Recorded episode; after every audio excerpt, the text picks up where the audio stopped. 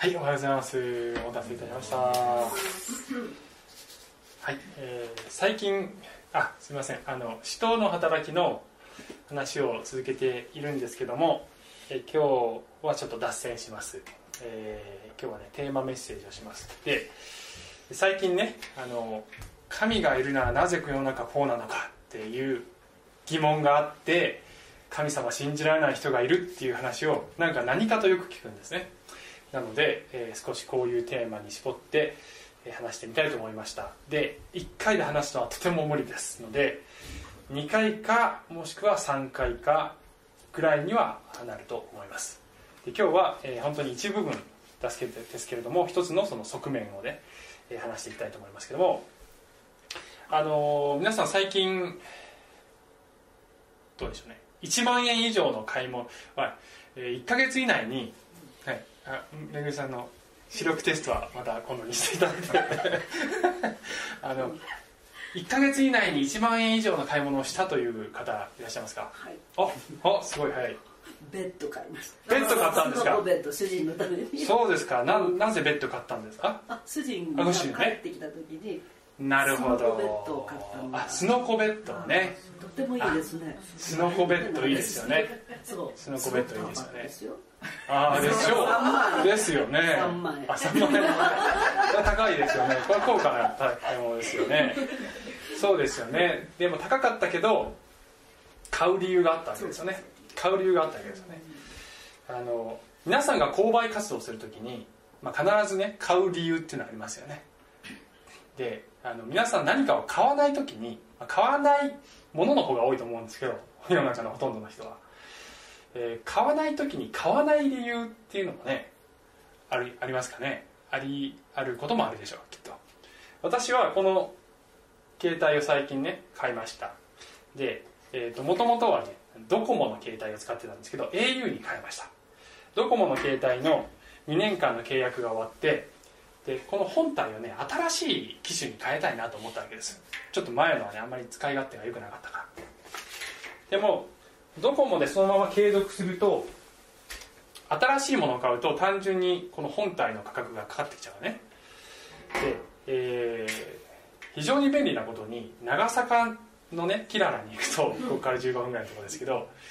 えードコモのショップと au のショップがわずか20メートルの距離にあるわけ同じキララシーの敷地内に2つともあるわけ。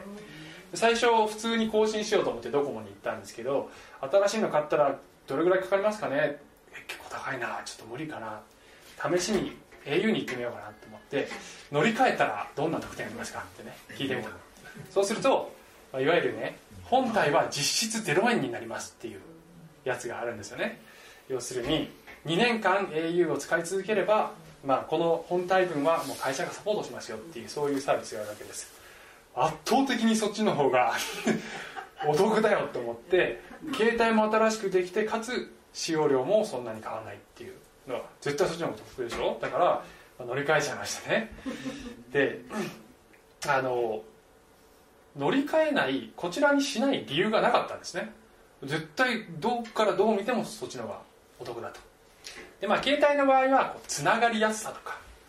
いろんなあの好みとかありますのでそれ以外にも、えー買うか買わないか買えるか買えないかっていうような理由はいろいろあると思うんですけど私にとっては、まあ、つながりやすさはそんなに問題ではなさそうだと。でいろんな要素を考えて買えない理由がないなと思ったんですよね。で一方で、えードコモさんのちょっとね社名をそのまま出して申し訳ないですけど、えー携帯を新しく買うっていう、ね、理由はなかった。まあそれが買わない理由だったわけです。であの購買活動には買う理由と、まあ、時に買わない理由っていうのがありますよね。で、えー神様を信じるとかあの聖書を信じるっていうことに関しても信じる理由と信じない理由っていうのはあるかもしれないですね。例えば私たちが何か物を買う時に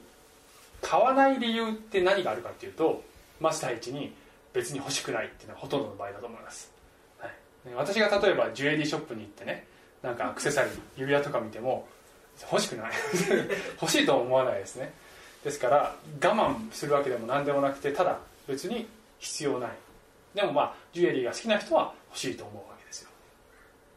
で仮に欲しいと思うものがあってもうですね、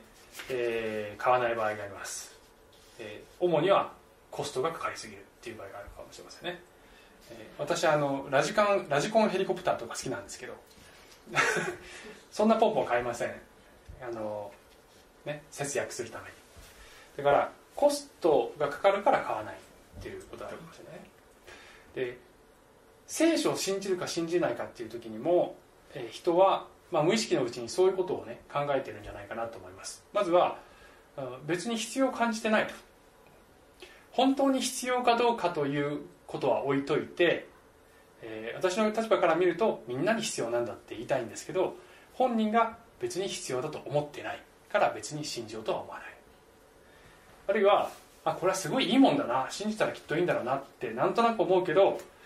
結構コストがかかりそうだな。ね。クリスチャンになったらいろいろ時間とかお金とかかかるんじゃないのかなとか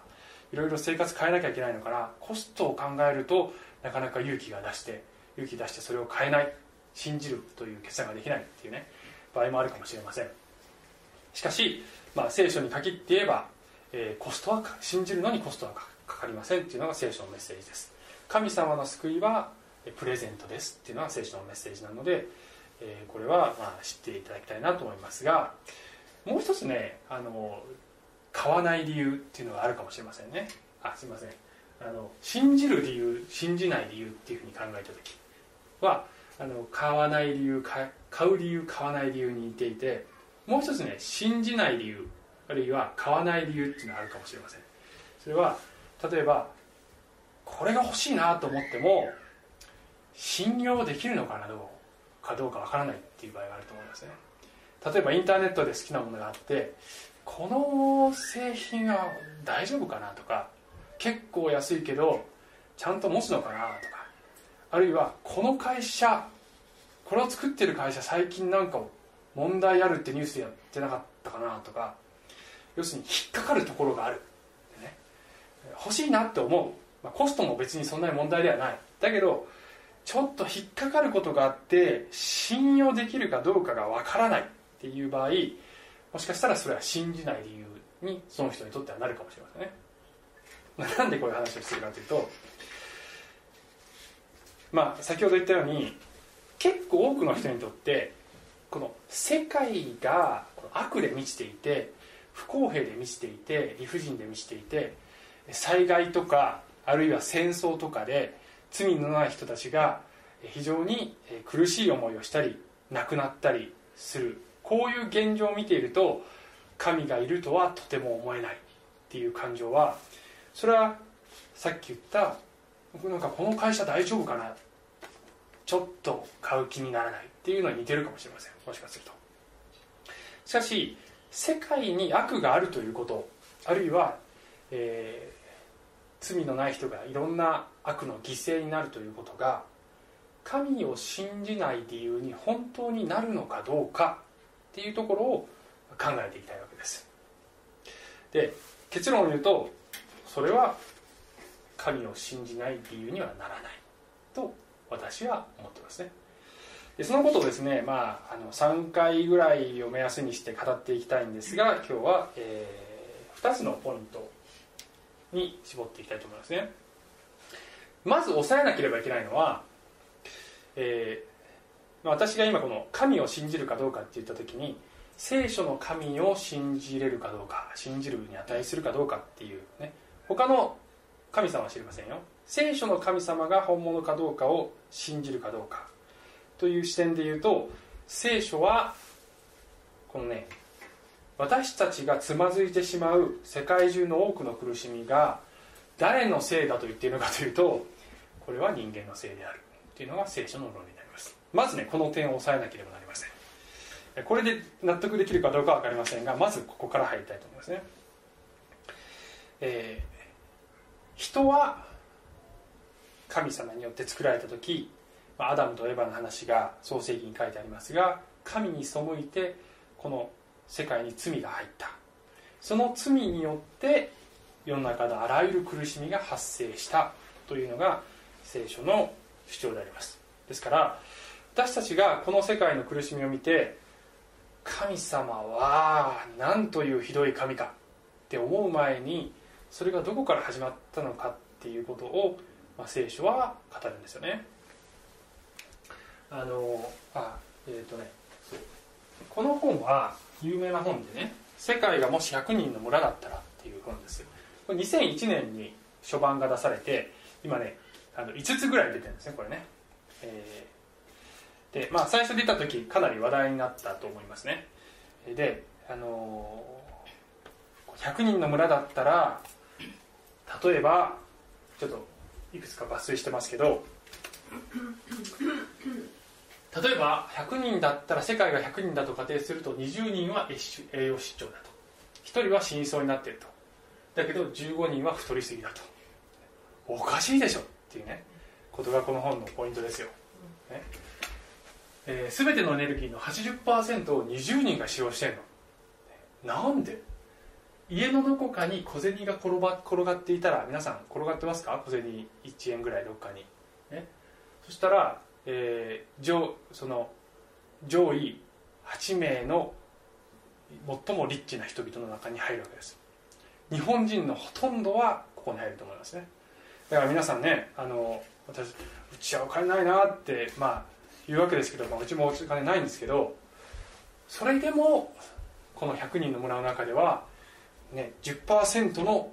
エリート族のうちの1人なんだっていうねことになっちゃうわけですね。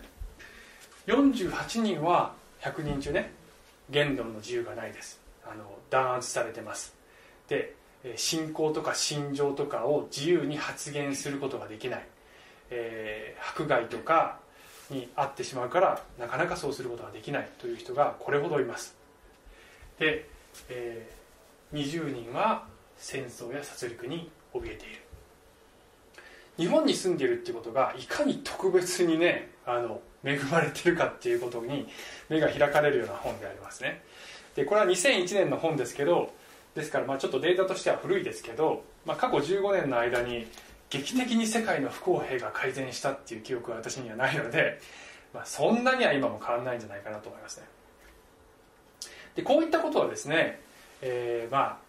世界にたくさんの苦しみを、えー、及ぼしているわけですけどでもこれ全部人間が解決できるはずのことなんじゃないのっていうのがこの本の言ってることですよね。人間解決できるでしょってね。飢えてる人いっぱいいるけどだけどあの世界中の人がちゃんと生きれるように十分な食料を神様与えてくださってるはずなんだけどなっていうことです。ですから人間ができることを全部棚に上げて神様を非難するのは、まあ、ちょっとおかしいんじゃないのかなっていう論理がねここに一つあります。ヤコブの手紙には何が原因であなた方の間に戦いや争いがあるのでしょう？あなた方の体の中で戦う欲望がある原因ではありませんか？要するに自己中心だからだよって言ってるわけですよ。人間の自己中心性が多くの苦しみをもたらしている。っていうのがまず一つ、えー、抑えなければいけないことであります。とは言ってもね人間が原因じゃない苦しみだってあるでしょ？例えば自然災害とかっていうふうに考えますよね、えー、自然災害も人間の責任であるっていうのがこれは実は聖書の、えー、主張であります。で、えー、これはですね戦争世紀で、まあ、アダムとエバが罪を犯した時に神様がこういうふうに言われるんですよね。またアダムに仰せられた。あなたが妻の声に聞き従い食べてはならないと私が命じておいた木から食べたので土地はあなたのゆえに呪われてしまった。あなたは一生苦しんで職を得なければならない。この土地があなたの家に呪われてしまったっていうのは何を意味しているのかというとこれですねあの自然の生態系そのものが自然の仕組みそのものが歪んでしまいましたよっていうことであります。これは人間が神様の作られた被造物の代表選手であったのでその代そして自然は神様から任せられたその支配下管理下にあったので代表選手が罪を犯した時にその管理下にあったものが全て影響を受けたというのが聖書の言っていることです。ですから人間が罪をねアダムが罪を犯す前は、えー、もっとこの人に優しい自然の姿があったというのが、えー聖書のメッセージであります。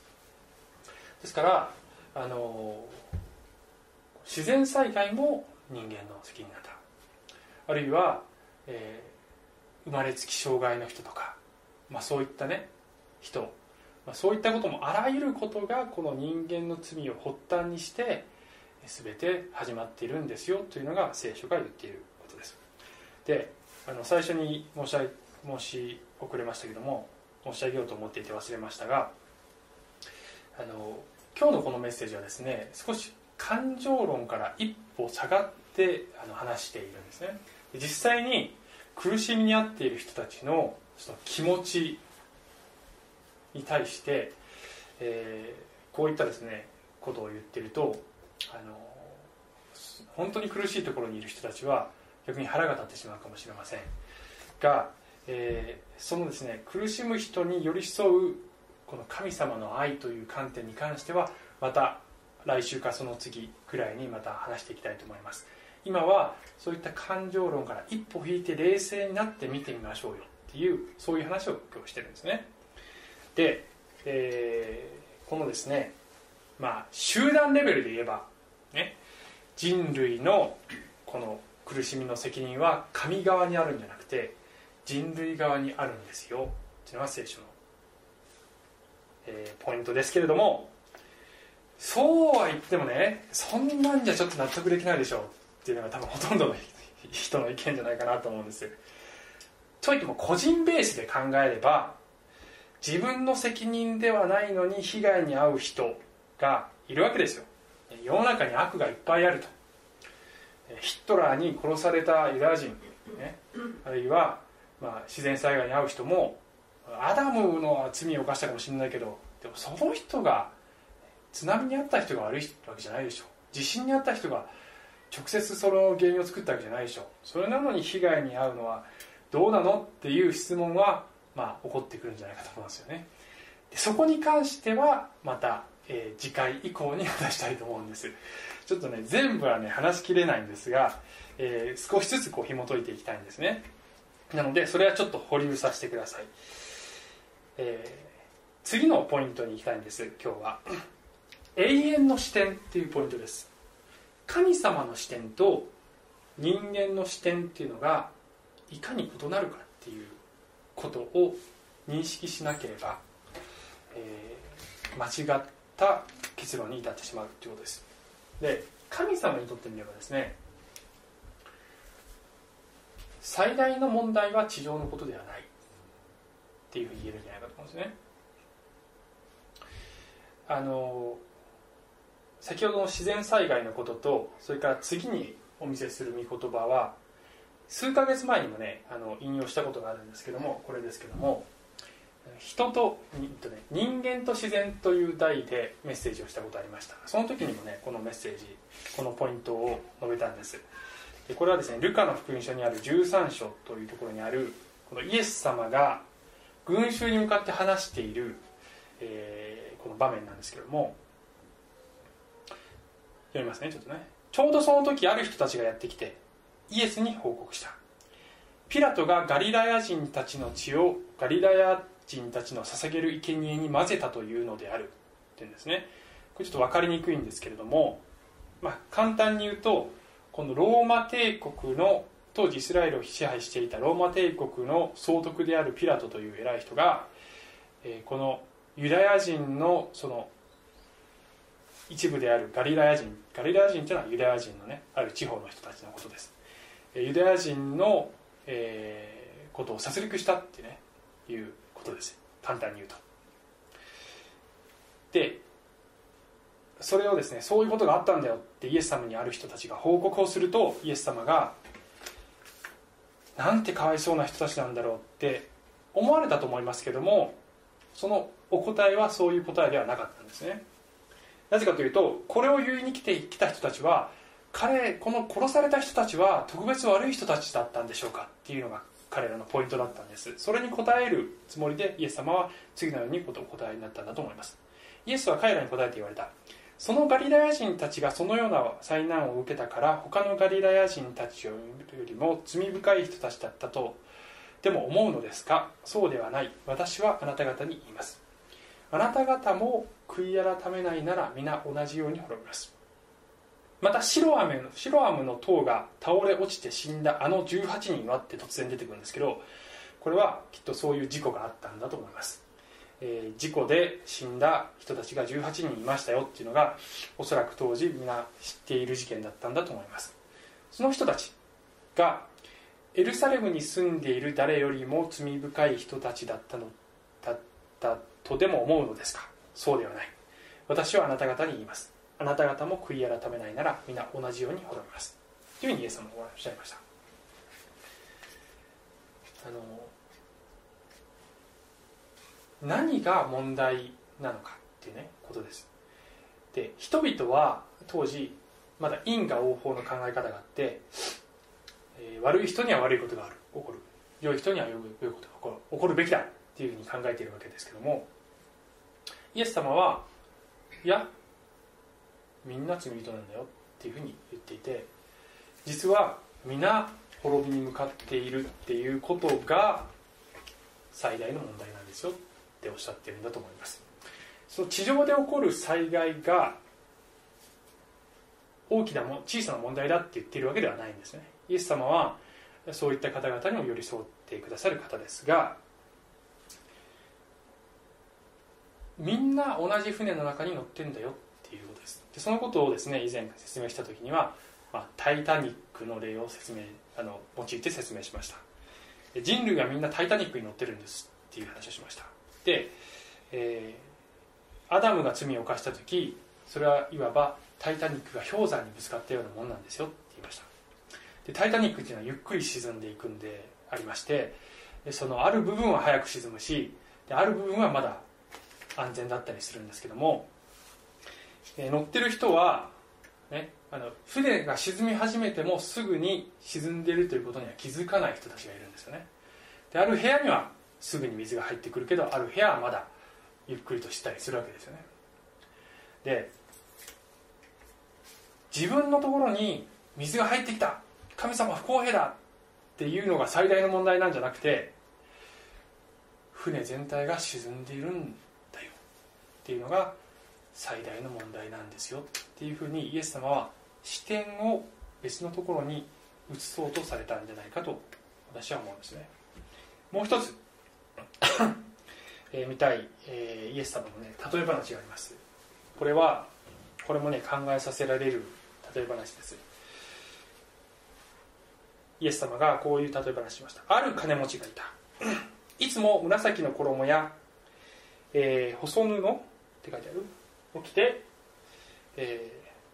ー、毎日贅沢に遊び暮らしていた。ところがその門前にラザロという全身おできの貧乏人が寝ていて金持ちの食卓から落ちるもので腹を満たしたいと思っていた。犬もやってきては彼のおできを舐めていた。さてこの貧乏人は死んで見つかりたちによってアブラハムの懐に連れて行かれた。金持ちも死んで葬られた。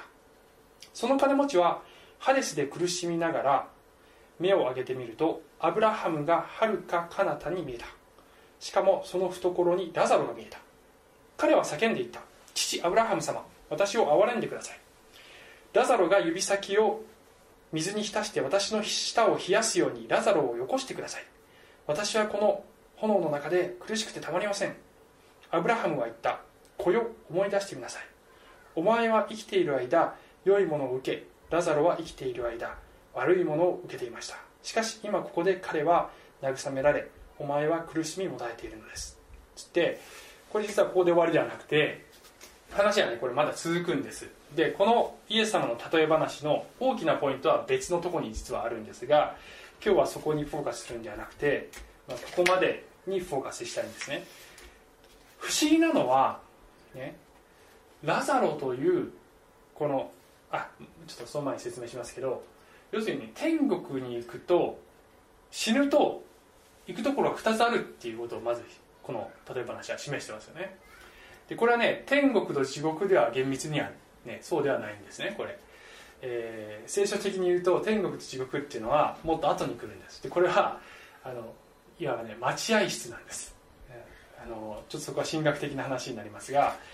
えー最終的に永遠の行き先が決まるまでの待合室なんですこれは。で待合室にもいい待合室と悪い待合室があるっていう話なんですこれは。でアブラハムの行ったところはいい待合室があってそこにこのラザロは行きましたっていうんですよね。でラザロっていうのはこの地上にいた間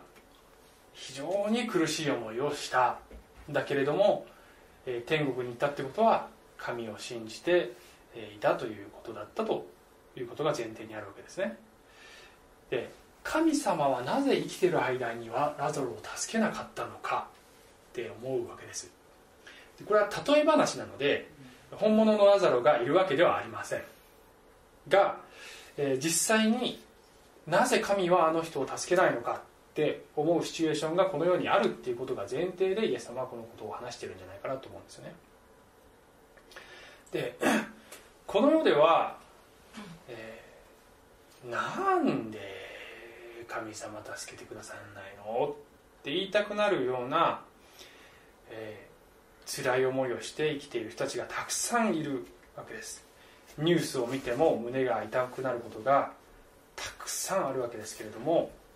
聖書はその通りだよっていうわけです。それを否定しない。イエス様もそれを否定しない。けど問題はですねこの金持ちとこのラザロの比較なんですよね。で金持ちはこの地上が全てだって思って生きてるわけですよでそしてこの地上で自分が楽しむことが一番重要だって思っている。地上にフォーカスが当たっている。だけどこの地上が全てじゃないよっていうメッセージがここに一つ込められてるんじゃないかと思います。あのまあねちょっと図にしてみましたけどパッと見何を言いたいのか分かんないと思いますけどあの何を表そうとしたかというと上側。これ人間の視点を描いてます。人間っていうのは時間の中で生活してますね。そして自分の人生とか周りの人の人生っていうのはすごく長いっていう、まあ、これがあなただとすると、ね、あの時間っていうのはすごく長いなって思ってるわけです。で人生人一人の人生っていうのは長いっていうふうにも考えるしもっと言えばこの人類の歴史っていうのはすごく長いと思っていてこの、えー歴史の中でなんでこんなに人類の歴史はぐっちゃぐちゃなんだ？神はどこにいるのか？って思うわけです。神は永遠の視点で見てます。でねこれが神様の目なんです。分かんなかったかもしれないけどね。で私たちが長えと思っている永遠のように感じているこの時間は永遠ではありません。神様の目から見ると点みたいなものです。点みたいなものです。永遠はこっちです。ずっとね。神様は永遠の視点の中でこの限られた時間というものを見ている方であるということをまず私たちが認識しなければこの地上で起きていることのそのさまざまな不公平とかあるいは苦しみを見て神様はいないっていうふうになっちゃうんですけどそれはあくまでも人間の視点でしか見ていないことによる結論に過ぎない。と言わざるを得ないと思います。神はこのですね時間の制約の中にあるこの地上の生涯っていうもの。これは重要ではないとは聖書には書いてません。とても重要な意味があります。それもまた話していきたいと思いますが。しかしそれが全てではないっていうことを、えー私たちは認識する必要があると思います。神の視点で見たらどんなに苦しいそしてどんなに長いと思えるその時間もそれは一瞬に過ぎない。ということが神様だけでなくてその本人にもやがて分かる。ということだと思います。あのこの絵は何だと思いますか？って聞いても分かんないと思いますので言っちゃいますけど。えーまあね。分かんないわけです。ぐちゃぐちゃな絵に、まあ、ぐちゃぐちゃっていうかね。何がここにあるか分かんないようなぐちゃぐちゃした絵に見えるかもしれません。あのあれなんていうの？マジカルアイってやつね。マジカルアイってやつ皆さんこれ得意ですか？やったことありますか？はい、うん、ありますよね。視点をここにね何が描かれてるかっていうと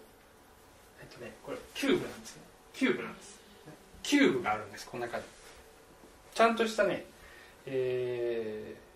ー、絵がそこにあるわけですね。しかも立体なんです。この中にちゃんと立体のキューブがあるんです。それを見るためにはどうしたらいいかっていうと方法は2つありますね。2つあります。視点をここに行く持っていくんじゃなくてこの中心視点の中心をこの先に持っていくっていうのは一つの方法。もう一つの方法は手前に持っていくっていう方法。焦点が結ぶところをここにするかそれかこの壁の後ろにするか。によって、えー、この絵が見えるかどうかっていうのがね変わってくるわけですね。ね必死で見てる、ね、あ後でやってください。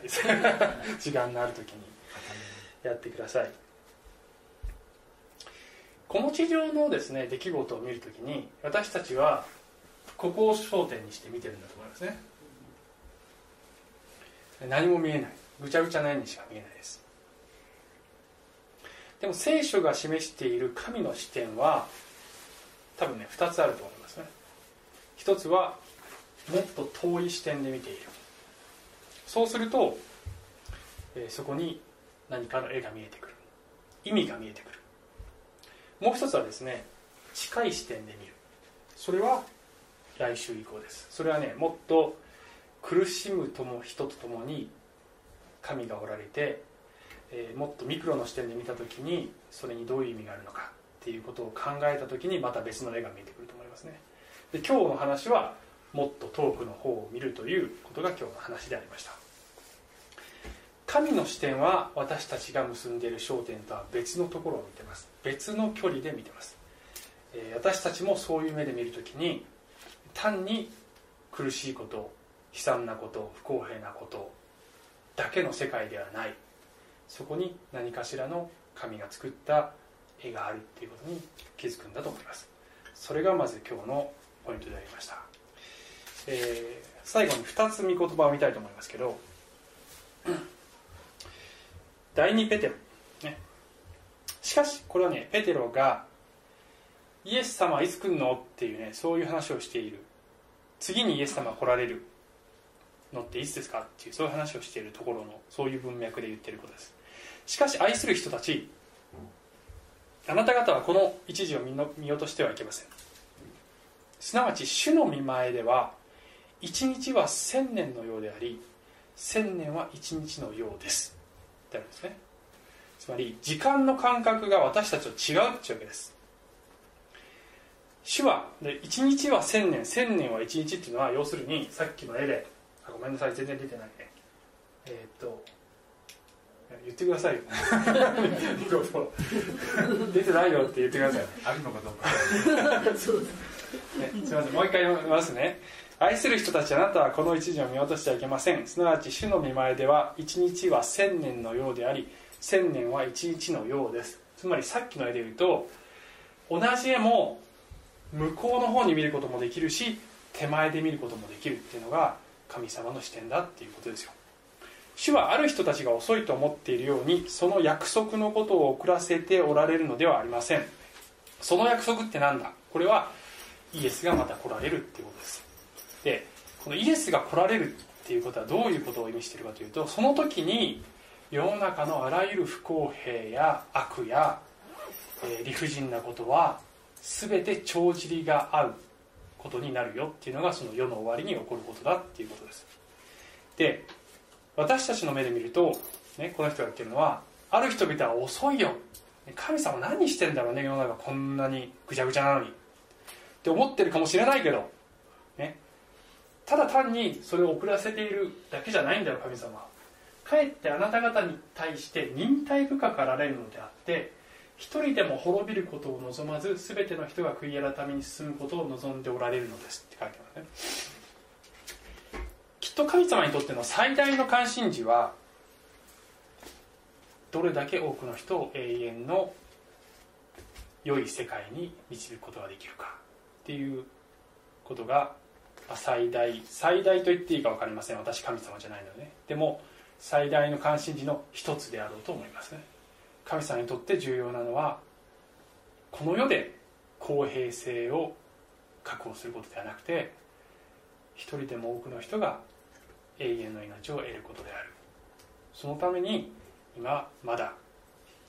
皆さんには苦しいかもしれないけど待ってなさい。その時が必ず来るよってペテロは言ってるんだと思います。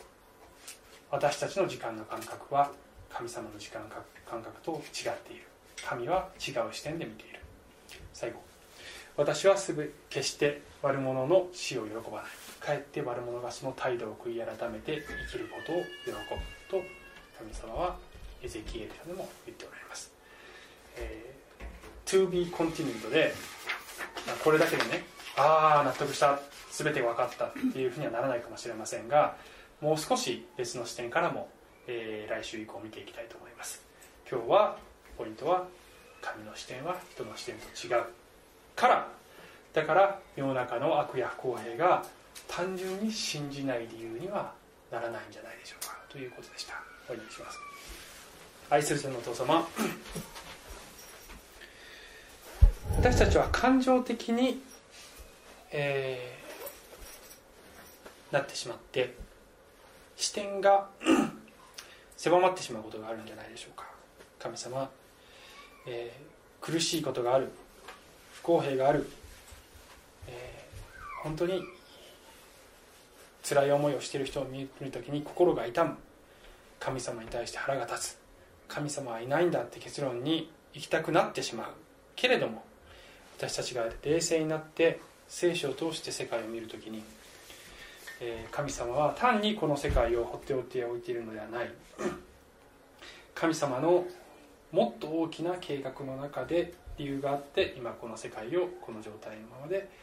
えー、置いているのだっていうことを私たちが確認して、えー、そしてこの永遠に生きておられる神様と同じ視点で世界を見ることができるように助けてください。イエス様のお名前によってお祈りします。アーメン。